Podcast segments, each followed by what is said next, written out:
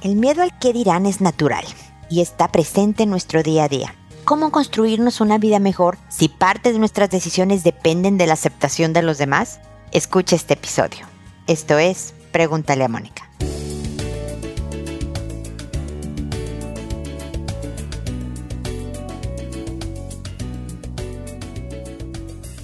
Bienvenidos amigos una vez más a Pregúntale a Mónica. Soy Mónica Bulnes de Lara. Como siempre, ya lo saben, feliz de encontrarme con ustedes desde hace ya 18 años en este espacio que trata de dar ideas, estrategias y demás para podernos construir una vida mejor.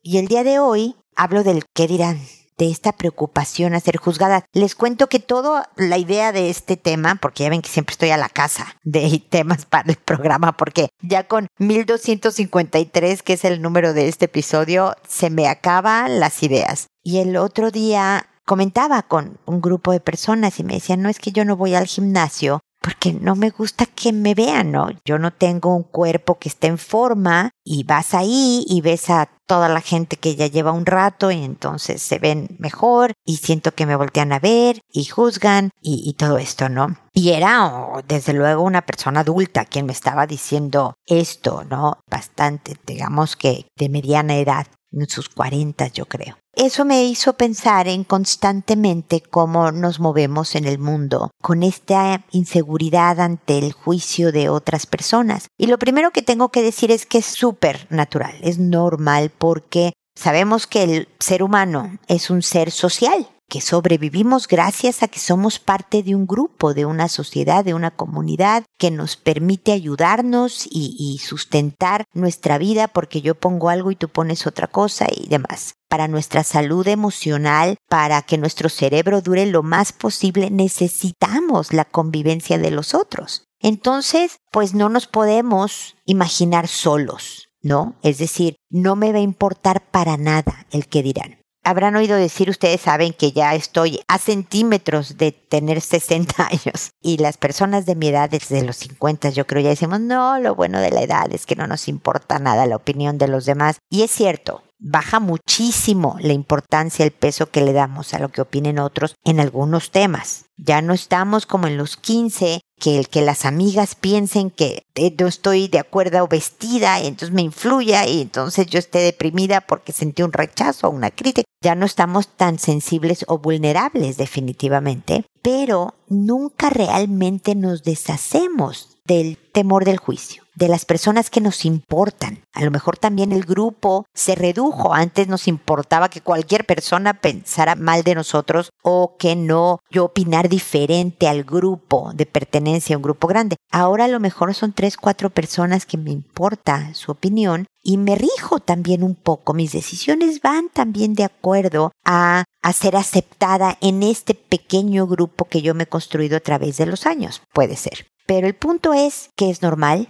el punto es que hay que estar vigilantes también, porque si todo lo que yo hago se rige a través de lo que opinen los otros, le estoy dando no solo mi libertad a otras personas, sino también el sentido o el propósito de mi vida. Yo no conduzco mi propio automóvil, ¿no? Tú estás, las manos al volante las tienes tú porque yo quiero que me aceptes. Se trata de hacer piel un poco más gruesa, en donde si alguien te dice no, yo no estoy de acuerdo, podamos vivir tranquilos, decir, sí, ya sé, tú opinas diferente, yo creo que vamos a opinar diferente el resto de nuestras vidas con este tema, pero igual nos queremos, igual seguimos conviviendo, igual somos amigas o familia, o, y no pasa nada. Tú te mantienes firme con tu decisión, el otro acepta, a lo mejor con un momentito de, ay, qué mala onda que ella opine esto o haga esto, pero sin mayores descontroles de tu propia vida. Eso es lo que hay que estar vigilantes, hay que ser siempre nosotras mismas, pero también bien conscientes de saber que tampoco pasa nada si me dejé llevar en algún momento por el qué dirán y me conformé a un grupo, pero que no ponía en tela de juicio lo que son mis principios, lo que son mi, mi marco de valores, etc. Esa es la parte que hay que vigilar y bueno, se los dejo para su reflexión Y bueno, si hay comentarios, si hay consultas al respecto, saben que lo pueden hacer a través de www.preguntaleamónica.com en el botón envíame tu pregunta que me llega a mi correo personal. Saben también que estoy en redes sociales con ideas, comentarios, citas de otras personas y demás con el propósito de lo que les decía al principio, ¿no? Construirnos entre todos una, una vida mejor.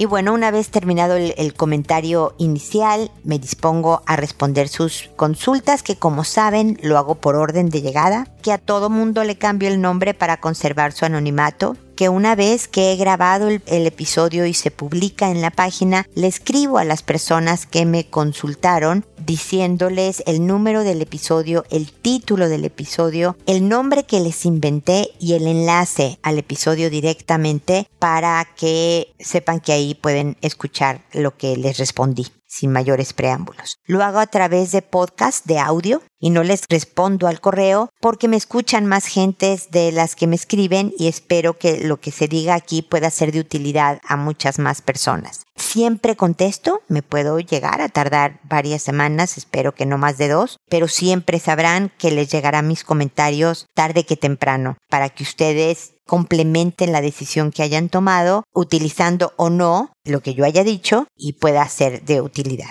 Pues esa es la estructura de Pregúntale a Mónica y hoy empezamos con Ava, que me dice, hola, estoy escuchando sobre gente controladora y al respecto me molesta que de entrada lo ponen como negativo, como si lo hicieran por hacer daño. Escuchando las características siento que yo lo soy, pero sabes, después de pensar creo que también tiene algo de positivo y pocos lo aprecian, pero sí lo disfrutan. Por ejemplo, en secundaria me convertí en la niña 10 y para lograrlo llevaba mi mochila súper pesada llena de libros y material para las clases. Una niña usaba todo diario y un día se burló de por el peso de mi mochila y le dije, pues tu burro se acabó. Ahora si quieres pintar, lo vas a tener que cargar tú. Entonces creo que mucha gente nos señala y juzga cuando creo que deberían respetarnos y si quieren compadecernos porque seguro por algo que nos pasó somos así. Pero también aceptar cuando nuestra forma de ser los beneficia. También entendí que hay madres que son así porque les enseñaron que eso es ser una buena madre, la que tiene todo listo, la que piensa en todo y nada está fuera de lugar. Pero en este caso dicen qué horror de madre, pero si la madre no tiene previsto todo eso, es una mala madre.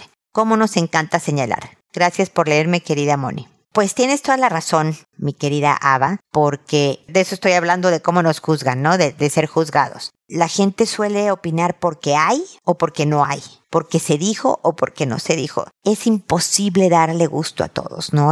Ahora ha sido una temporada en donde se ha casado muchos de, de los hijos de mis amigas, de, de mis hijos mismos y todo esto. Y, y siempre está la preocupación de que todo salga perfecto y que todos estén felices en el evento. Y eso es difícil. Algo va a salir mal, a alguien no le va a gustar algo, alguien va a criticar las flores, el vestido de la novia, la música, la comida, no, no importa, ¿no? Es bien complicado ser monedita de oro para todos. Pero sí, en cuanto al control se refiere, es un tema delicado, Ava, porque definitivamente los controladores, otra vez, como lo decía en la introducción, todos somos algo controladores. Necesitamos sentir control sobre nuestras vidas. No, hay un grado de todos que somos controladores. Pero también hay quienes son más que otros, desde luego. Encontrar la línea sana de control, pues no es tan fácil. Porque hay quien prefiere no controlar nada, dejarse llevar a la deriva por lo que se le pasa en la vida y de repente se da cuenta que su, no sé, su pasaporte venció hace ocho meses y tenía que viajar a algún lado por alguna razón importante. Y hay quien es y se le llama obsesivo compulsivo, estas personas que quieren controlar la mayor parte de las cosas de su vida para sentir seguridad porque de alguna manera les faltó eh, seguridad emocional, estabilidad económica de niños y múltiples razones, múltiples razones, pero sienten que controlar todo el horario del día, no solo de uno mismo, sino de los demás que nos rodean, es la manera de funcionar mejor. Y esto es súper desgastante para quien es controladora, como para los que lo rodean, porque se exige tanto a ella misma como a los demás. Entonces es una persona, mamá o no, de expectativas muy altas con el planeta, ella incluida. Y entonces siempre está dándolo hasta la máxima intensidad lo está dando todo por lograr lo que esta persona siente que se debe de lograr. y cuando voltea a ver y el otro no hizo el 200%, sino solo el 100, ¿cómo se le ocurre? Está mal y empieza a dar lata, ¿no? De que no es que, o esta persona hace lo que ya el otro hizo, pero ella lo hace mejor para que ella se quede tranquila de que va a salir como ella le gusta. Entonces, claro que para los otros es muy cómodo. La niña de tu escuela no cargaba la mochila pesada, tú la traías. Qué bueno que Ava es controladora porque yo puedo tener todos los materiales que necesito sin cargar todas estas cosas, ¿no? Qué bueno es que siendo controladora, esta persona en la familia se encargue, no sé, de organizar las vacaciones y los paseos dentro de la vacación todos los años, porque además de que la controladora se siente tranquila de decidir a dónde, cómo y cuándo van a ir, los otros no hicieron nada la mamá que le pide al hijo que tienda la cama y luego el baile tiende después ella. Los otros se acomodan y los otros se vuelven ingratos porque pues, tú lo querías hacer, ¿no? Tú querías hacer la cama, mamá, ¿por qué te voy a dar las gracias? Porque quedó mejor. Si yo ya la había atendido y no te pareció suficiente, eso puede dañar también la autoestima de los que lo rodean porque tiene precisamente esta sensación de no ser nunca suficiente para esta persona significativa. Entonces, como te digo, hay que tener cuidado. Como todo, tiene su lado positivo el control y tiene su lado muy negativo. Como si habláramos de zanahorias, no comer zanahorias puede ser en detrimento de tu salud, como ser una adictiva, una adicción eh, o tener una adicción a las zanahorias puede provocar problemas de salud también. Es tratar de encontrar la línea que funciona para ti, para los hijos, dentro de tu tranquilidad, porque parte de este control de las personas es una expresión de ansiedad, pero también sin dañarte a ti en el camino por todo ese desgaste de energía y dañar las relaciones con los demás. Esa sería la, moraleja. Ava, muy interesante el punto que expones. Espero que sigamos en contacto.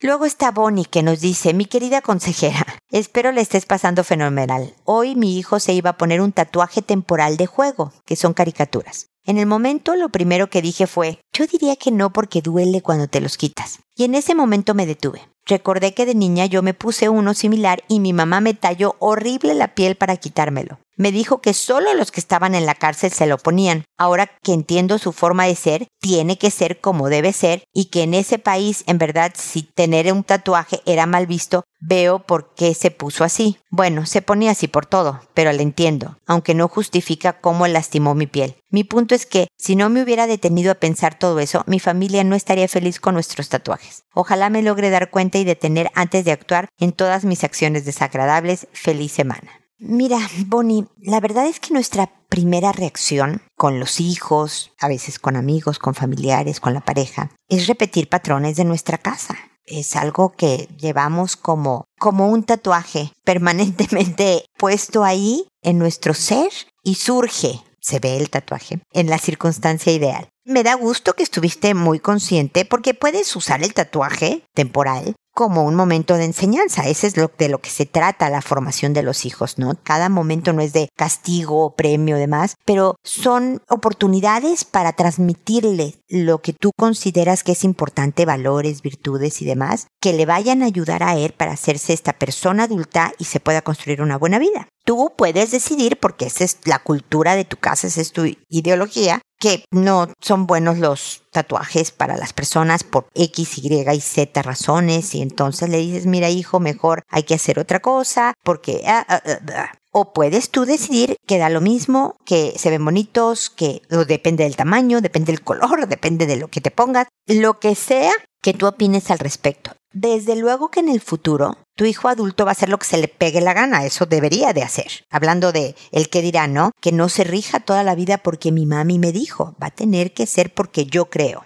¿No? Entonces me dio un poco de risa lo que contaste porque mi papá, que es un hombre de 86 años, ya con Alzheimer, ya no se acuerda de qué decía o qué no decía, pero él opinaba que, imagínate los años de vida que tiene este hombre, pues hoy, más de casi nueve décadas, que me decía, las personas que usaban mezclilla, eran overoles de mezclilla, me decía él, y tatuajes, eran o albañiles, obreros y expresidiarios. Entonces, el hombre tiene un prejuicio importante, ya no con la mezclilla, afortunadamente, porque él usa mezclilla, mira que tú que convenenciero, eso sí lo usa, pero el tatuaje sigue levantando la ceja. Ya ahora estás es tan transversal en todos los países del mundo, de todas las edades ves gente con tatuajes en diferentes cantidades, que ya no es tema. Yo creo que ya el tatuaje ya no es tema. Si pudiste aprovechar y, creo que lo hiciste para decirle a tu hijo, este momento es de diversión y de, sí, juguemos a los tatuajes, ¿no? O sea, esta es la enseñanza de este momento, hay que también relajarse y convivir. Eh, muchos papás dicen que hay que ponerse tatuajes después de los 18, ya que tengas una mente, yo creo que faltan todavía años de completa madurez a partir de la mayoría de edad legal, pero que opinan que es mejor porque luego se arrepienten, ¿no? Si una niñita de 14 se pone a Taylor Swift en un brazo y resulta que a los 22 ya no le cae bien esta cantante, pues ya tiene el tatuaje ahí, ¿no? Entonces es mejor hacerlo cuando ya están, ya son jóvenes adultos. Yo en particular recomendaría que después de los 20 y un poquito más allá si se pudiera. Depende de cada casa, depende de cada cultura familiar. Gracias, Bonnie, por tu punto. Espero que te hayan servido mis comentarios. Seguimos en contacto. Y finalmente está Chelo que me dice, querida Moni, haces una gran labor. Mil gracias, Chelo. Gracias por leerme. Ayer ingerí una medicina que alteró mi estado de ánimo. Sentí como todas las emociones enloquecían en mi cuerpo y al mismo tiempo ocurrieron situaciones en mi casa. Afortunadamente yo sabía que mi mente no estaba en mi total control en ese momento y no reaccioné como el monstruo de Tasmania, pero esa lucha por no escupir veneno y aventar los muebles por la ventana me desgastó muchísimo. Recuerdo abrir la puerta, ver entrar una mosca y yo sentir las ganas de aventar mi celular a la ventana. Luché mucho por no gritar, no aventar y no llorar. ¿De qué forma puedo controlarme mejor la siguiente vez? Me meto a bañar, me pongo a correr. Gracias, Moni. Mira, lo primero es la revisión de esta medicina. Yo no sé si fue algo muy puntual, muy específico que te la dieron una vez, ¿no? No sé, te sacaron una muela y la anestesia provocó esta reacción en ti, o va a ser algo recurrente, porque esta intensidad amerita que verifiquen el tipo de medicina y la dosis. No es normal que te entren instintos,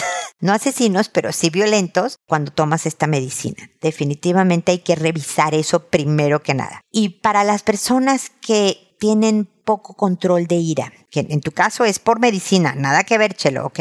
Hay personas que sin medicina le pasa lo que tú, pasa algo y estallan, pasan de cero a mil en dos segundos. Esas necesitan, lo ideal, un trabajo terapéutico para encontrar la raíz del problema, canalizarlo al, donde se debe, poner la ira donde no estorbe, ¿no? Que sí existe y hay que reconocerla y hay que experimentarla, pero donde no destruya todo a su paso, por ejemplo, ¿no? Y desde luego la conciencia de, de que es uno muchas veces en este estado de ánimo y no necesariamente las circunstancias alrededor. Es un trabajo terapéutico, un trabajo diario de autocontrol que toma tiempo. Entonces, lo tuyo afortunadamente es por algún psicotrópico que movió, removió las cuestiones emocionales en tu mente, que es importante, pero también, como bien dices, una vez para, para ti en un medicamento, que espero que ya no ocurra porque te lo modificaron y estás bien dosificada, o para las personas que tienen muchísima rabia y van a reventar. Lo que me dices son, tú lo sabes, comentarios que yo he hecho en, en otros episodios, lo de meterse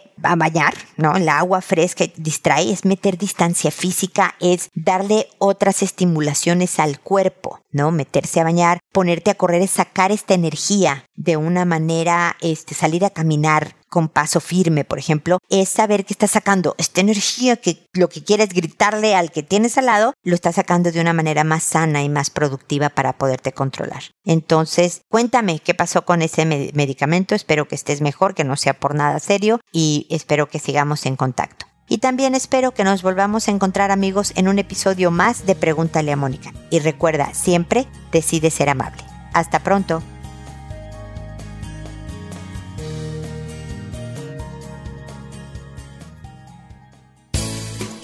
¿Problemas en tus relaciones? No te preocupes, manda tu caso, juntos encontraremos la solución. www.preguntaleamónica.com Recuerda que tu familia es lo más importante.